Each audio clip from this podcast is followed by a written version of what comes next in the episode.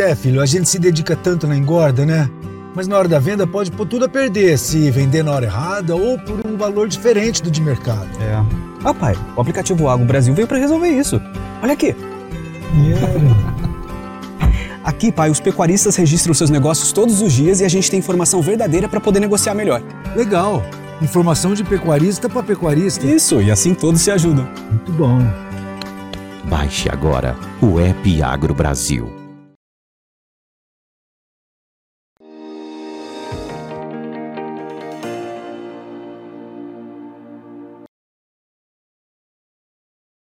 Olá, você que nos acompanha aqui pelo Notícias Agrícolas. Eu sou Letícia Guimarães e a gente começa agora mais um boletim falando sobre o mercado do boi. E quem vai trazer as informações para a gente hoje de como que está o andamento desse mercado, o que, que a gente pode esperar para o segundo semestre, o que, que pode mudar os preços da arroba do boi, é o Gustavo Figueiredo, que é sócio da Radar Investimentos. Seja muito bem-vindo, Gustavo. Eu que agradeço, Letícia. Estamos sempre à disposição. Gustavo, o mercado do boi parece que deu uma empacada aí no preço, girando entre 320 e 330 reais arroba. Segue nesses patamares por aí mesmo? Letícia, é isso aí. Por enquanto, a arroba, depois de um, um cenário pessimista nos últimos meses, a arroba se valorizou, valorizou bem nos últimos dias, né, nos últimos 30, 40 dias e estabilizou aí entre 320 e 330 para animais padrão China, tá? Porém, o, o 320 é o negócio menos observado hoje, com dificuldade de preencher escala. As escalas de São Paulo, elas têm uma, uma certa tranquilidade nesse momento, não é uma escala longa, né, podemos dizer assim, mas é uma escala aí que ela está entre o dia 15 e dia 20 de julho já, e o que contribuiu para isso foi o ágio gerado na bolsa ao longo entre junho e julho, onde vários pecuaristas que abateriam seus animais em junho rolaram esse abate para abater em julho, aproveitando o ágio de 10 a 15 reais aí no mercado futuro, tá? Então, isso aí gerou uma tranquilidade nesse momento para alguns frigoríficos exportadores, porém, é, outros estados, eles permanecem com escalas mais restritas, o que dificulta para que a, mesmo com essas escalas confortáveis, haja nesse momento uma redução do valor da arroba negociado dentro do estado de São Paulo. Certo. Aqui no estado de São Paulo, então, a gente tem essa escala mais confortável, mas fora existe uma escassez de animais para abate. Como é que está isso, Gustavo?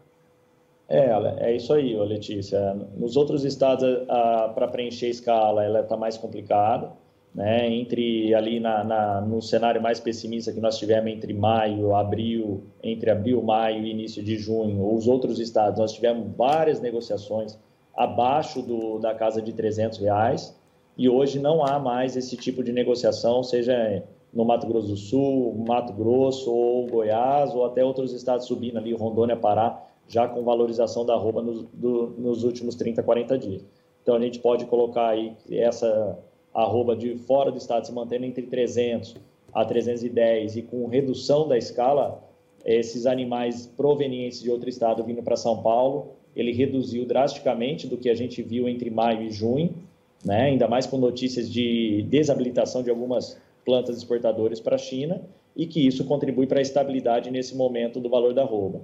O que pode contribuir para sairmos dessa, estabilidade atual, né, dos valores da arroba dentro do estado de São Paulo? O câmbio. O câmbio, nós saímos também nesse período entre maio e junho, numa, num câmbio de 4,70. Hoje nós estamos falando, negociando um câmbio nesse exato momento de 5,43. Isso gera uma pressão altista no valor da arroba para esses frigoríficos exportadores, porque a gente melhorando aí de 30 centavos a 40 centavos a 50 centavos de dólar por arroba, a gente transformando a arroba em 60 dólares, né, que é o padrão aí hoje negociado, 330 dividido por 5,43 é uma arroba de 60 dólares. A gente pode colocar aí uma, uma possibilidade de aumento na, na negociação de animais padrão China de até 30 reais aí por arroba. Então, isso aí gera uma pressão altista nesse momento para o cenário da arroba dentro do estado de São Paulo, desde que essas escalas deem uma encurtada aí ao longo dos próximos 5 a 10 dias. E Gustavo, por falar em animais padrão China, né, quando a gente fala em exportação, uh, falando principalmente em carne suína, lá na China está havendo uma oferta mais apertada de carne suína por lá. Uh, só para você ter ideia, existe uma informação né, vinda do próprio governo uh, da China de que desde maio até agora o preço do suíno por lá aumentou em 50% e que o governo está até tentando intervir junto ao setor produtivo para manter uma oferta constante, então uma tentativa de controlar esses preços. Isso também pode uh, ajudar a puxar então os valores da carne bovina, isso pode ajudar a mexer com esse mercado de alguma maneira? já que tem essa competitividade tão grande que você citou?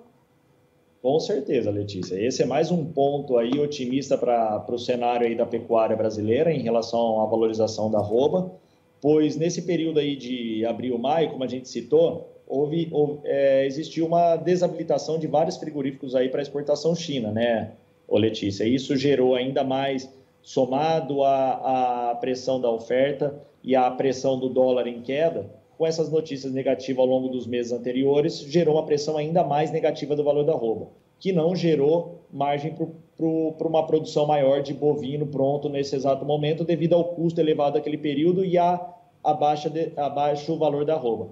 Somado agora com a, a, o fim do lockdown na China, somado com é, o fim do lockdown gerando essa pressão altista na, na commodity, né, na carne suína interna, somado a uma valorização da, do dólar nesse período e ao fim das notícias negativas, tudo isso pode contribuir, ô Letícia, para que haja e que exista e que aqueles frigoríficos que foram desabilitados para exportação China voltem a, a ser habilitados para exportação China, gerando ainda mais uma pressão altista no valor da arroba. Ou seja, se as plantas que exportavam China, é, é, que não, estavam, não estão exportando China nesse exato momento, forem liberadas, nós temos uma pressão, não é mais negativa, mas sim positiva para a valorização da roupa. E com essa alta da. E para conter essa alta da, da carne suína, eles têm que aumentar também a oferta de carne bovina internamente, mesmo sendo é, demandas internas diferentes devido ao padrão de consumo interno, né, né, Letícia? Mas é mais uma notícia com certeza positiva para que a gente mantenha a estabilidade por um período ou até uma leve alta nos próximos dias aí no valor da arroba. Eu não acredito nesse momento, com tudo isso que a gente está colocando aqui na nossa conversa, que exista uma desvalorização da arroba no atual momento. E pensando para esse semestre, né, que a gente está só iniciando, né, Gustavo? Uh, a gente sabe que a China ela tem uma, uma certa tradição sazonal de chegar no último trimestre do ano e chegar com tudo nas compras, né, nas, nas carnes de uma forma geral. Uh, e aí a gente tem essa escassez de oferta de animais né, fora do estado de São Paulo, né, esse, esse enxugamento da produção, justamente porque os custos ficaram mais caros. Mas aí agora a gente vai ter a entrada da safrinha de milho. Como que deve ficar então a questão do confinamento, a questão da oferta de animais agora para o segundo semestre, tendo em vista também não só essa questão uh, da voracidade que a China costuma ter no último trimestre do ano, uh, mas também essa como eu posso dizer, essa esperança de melhoria para a macroeconomia aqui do Brasil? Então, Letícia, nós temos dois, é, são cenários bem diferentes o atual nosso com o segundo semestre. Por quê? Porque o cenário que a gente veio aqui do primeiro semestre, a gente veio para um cenário de custo de produção altíssimo, né? com grãos acima de 90, 95 a saca aí de milho, né? um dólar que estava em, em cenário de desvalorização, né? Onde a gente já estava aí o real se valorizando sobre dólar. Nesse atual momento, nós já temos uma curva inversa, tanto da produção, nós estamos indo para uma saca produzida, que nós estamos em plena colheita nesse, nesse momento, e a gente já está trabalhando aí com uma saca em 83 reais, então é um custo de produção abaixo do que nós tivemos aí nessa primeira rodada de confinamento. E nós temos agora, nesse momento, em relação ao segundo semestre diferente, é a margem gerada analisando os preços futuros. Né? No primeiro semestre, ali entre maio e junho, a, a falta de margem para produção, com custo da, da, de produção altíssimo, não tínhamos margem, então nesse exato momento nós estamos passando por aquele cenário é, devido às consequências dessa baixa margem é, existente. E o segundo semestre é diferente, então baixo custo de produção com margem garantida utilizando o mercado futuro seja ele a termo, seja ele no mercado futuro direto, né? Então eu, eu creio que a gente aumente, que nós vamos aumentar a nossa produção para o segundo semestre, porém o que vai depender muito aí é a volta e habilitação de outras unidades China aí que foram desabilitadas nesse momento, para que a gente tenha um volume negociado aí para o segundo semestre padrão ao que, o que existiu em 2020 e 2021, que é o segundo semestre aumentando ainda mais a exportação. E se a gente fala em exportação, que é muito bom a gente falar, esse ano nós já estamos levando em volume de carne in natura, nos dados CSEX, nós levamos 27% a mais de volume entre janeiro e junho de 2022 comparado a janeiro e junho de 2021. Então, o fluxo de exportação nosso já vem aumentando e se aumentar ainda mais as que nós estamos nós negociamos aí em junho para a gente ter um valor exato 7,27 toneladas, mil toneladas dia.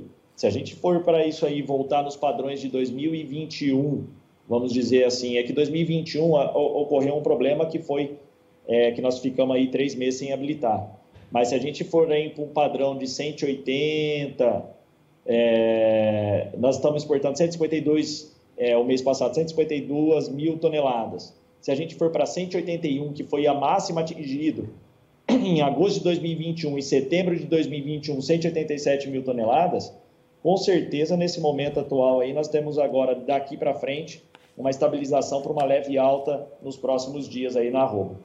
Certo. Gustavo, muito obrigada pela sua participação aqui com a gente no Notícias Agrícolas. Você é sempre muito bem-vindo. Eu que agradeço e a partir do momento se, se existir uma alta nos próximos dias, ficar de olho no mercado futuro aí e não deixar passar para o segundo semestre já um head, uma trava bem feita aí, garantindo as margens aí para o segundo semestre, que vai ser bem volátil, né? Nós temos ainda eleições, nós temos aí, querendo ou não, uma crise vindo aí, é, uma questão de recessão aí meio que global, então, em relação à demanda, sempre ficar de olho nisso aí, que ela pode reduzir ao longo do, dos meses. Então, vocês ouviram aí, reforçando ó, o que o Gustavo falou, ficar de olho no mercado, não perder nada do que tem de movimentação para travar o mercado aí no momento ideal, né, Gustavo? Não perder, não, não deixar o bonde passar, né?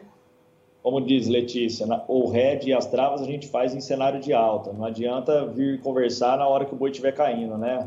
Então é sempre ao contrário. O cenário de alta fica alerta para o RED. A hora que estiver caindo, fica alerta para travar alguma coisa e garantir alguma coisa na retomada do preço e não em garantir o valor de baixa, né? Então é sempre o contrário aí as análises. Subiu demais, pensar em vender. Caiu demais, pensar em comprar alguma coisa para garantir a reposição futura.